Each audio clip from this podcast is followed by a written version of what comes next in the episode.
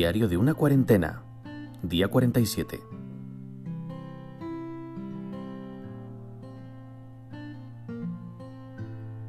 Muy buenas a todos amigos, ¿qué tal estáis? Bienvenidos a este día 47 de Diario de una cuarentena. Como sabéis, en España ya se están tomando medidas para empezar la famosa desescalada y la verdad, entre unos y otros, hablando con gente del trabajo, hablando con gente de, mi familia y hablando con diferentes personas, he podido observar que la recepción de estas medidas es bastante dispar entre unas personas y otras. Así que vamos a hablar de ello. Si nos parece mal, creo que puede ser interesante. Así que ya sin más, empezamos.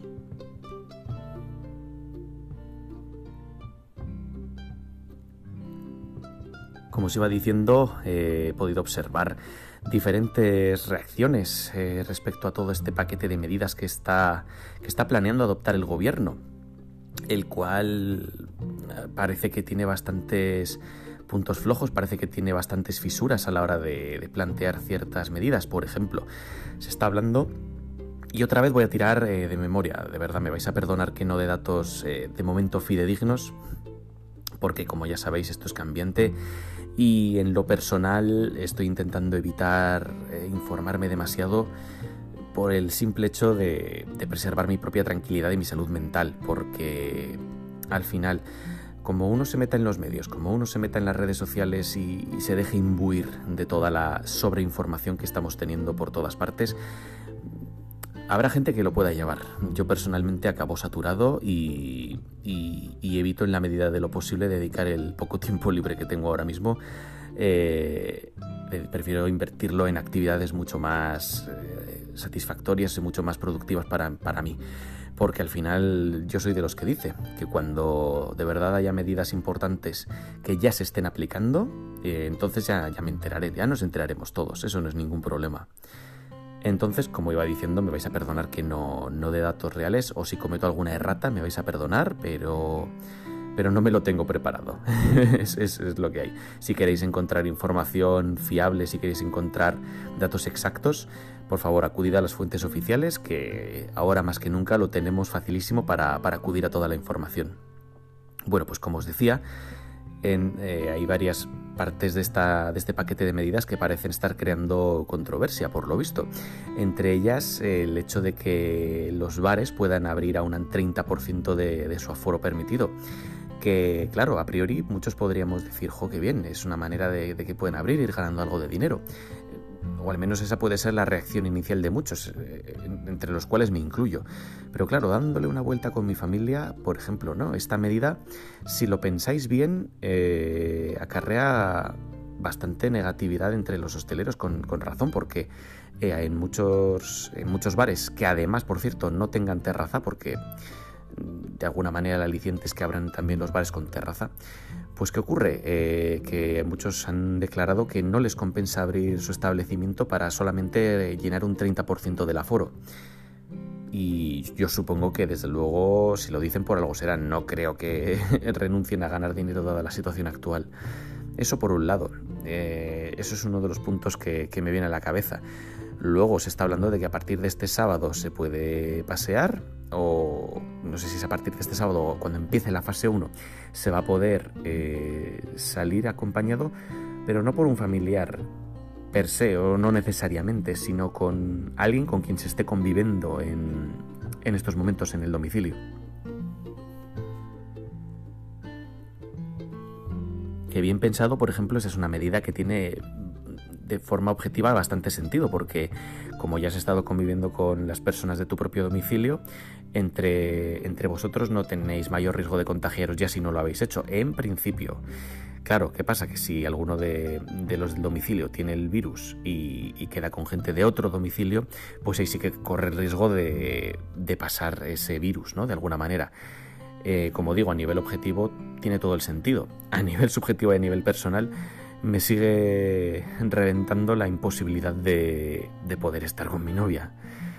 Eso es así. Eh, yo supongo que de todas formas con estas sucesivas fases que se están hablando eh, se irán levantando todavía más las restricciones y poquito a poco podremos ir volviendo a la normalidad hasta alcanzar lo que, como dije ayer, se ha dado en llamar la nueva normalidad, que ya iremos viendo.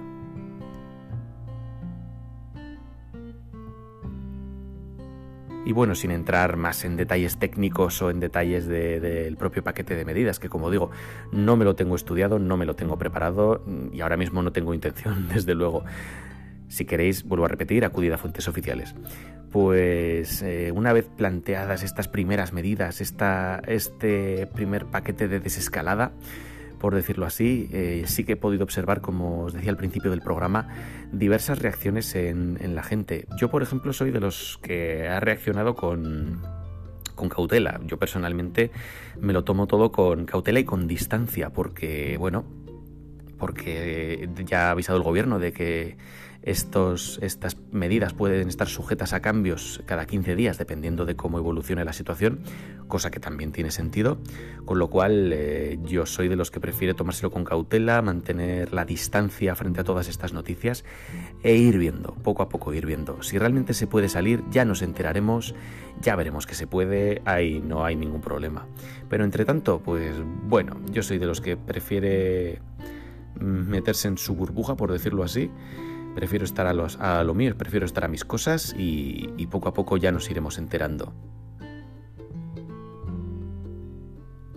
Otra de las reacciones que he podido observar, y esto eh, lo he podido observar en algunas personas de, mi trabajo, hay gente que realmente, bajo mi punto de vista, está siendo hasta demasiado optimista. Eh, me explico, hay gente que está diciendo que va a ir todo sobre ruedas, que no va a haber ningún contratiempo, que va a ir todo genial y que de aquí a junio, eh, por lo menos a nivel laboral, eh, se podrá retomar el horario normal en el trabajo. Cosa que, como digo, a mí personalmente me parece muy optimista. No digo que haya que pensar todo lo contrario, pero sí que a mí me parece un poquito optimista pensar que de aquí a un mes aproximadamente todo vaya tan sobre ruedas que estemos volviendo al horario normal. A mí particularmente me parece que, eso es... Eh, vamos, francamente me parece, sí, como digo, me parece ser demasiado optimista. Porque si luego, por lo que sea, todo esto se retrasa o se demora o no se cumple como estaba previsto, eso va a generar desilusión. Pero bueno, yo tampoco soy nadie para, para quitarle las ilusiones a la gente. Esa es mi opinión y aquí os la manifiesto, pero, pero por supuesto cada uno es libre de pensar y sentir lo que quiera, faltaría más. Y de hecho está la otra cara de la moneda, es decir, está el, el otro punto de vista, que es que hay muchas personas, por lo visto, eh, entre ellos algún miembro de mi familia, al, que le ven pegas a todo, básicamente. Ven todo de color negro, ven todo mal, ven, no, no, se fían de nada de lo que diga el gobierno, en el sentido de que parece que esto se va a decir y desdecir eh, continuamente. Hablo sin dar más detalles de miembros de mi propia casa, con la gente con la que estoy conviviendo me dan un punto de vista bastante negativo en ese sentido y, con cierto aire de, preocupación para mi gusto innecesario. Mm, vuelvo a repetir, no hay, yo creo, no, que hay, ni que irse, no hay que irse ni a un extremo ni hacia el otro. O blanco o negro, no. Bajo mi punto de vista, creo, ¿vale? Y esto es una opinión subjetiva, pero yo considero que el punto de vista más, eh, más sensato es el intermedio en este caso, es decir, tomarse las cosas con cautela, yo desde luego es lo que, lo que recomiendo que hagáis, pero tampoco pensar en negativo, mm, no verlo todo de color de rosa, pero tampoco verlo todo de color negro. Intentemos encontrar un punto de vista intermedio que se puede, que al menos es el que tengo yo. Y, bueno, poquito a poco ya iremos viendo cómo se van desarrollando estas medidas, poquito a poco ya iremos viendo cómo responde la gente yo sigo queriendo confiar en que la gente lo va a hacer bien y que va a tener responsabilidad. Y a partir de ahí, pues ya iremos viendo, ya iremos viendo, de verdad, día a día. Nada de plantearnos objetivos de aquí a un mes o de aquí a dos meses, ya iremos viendo.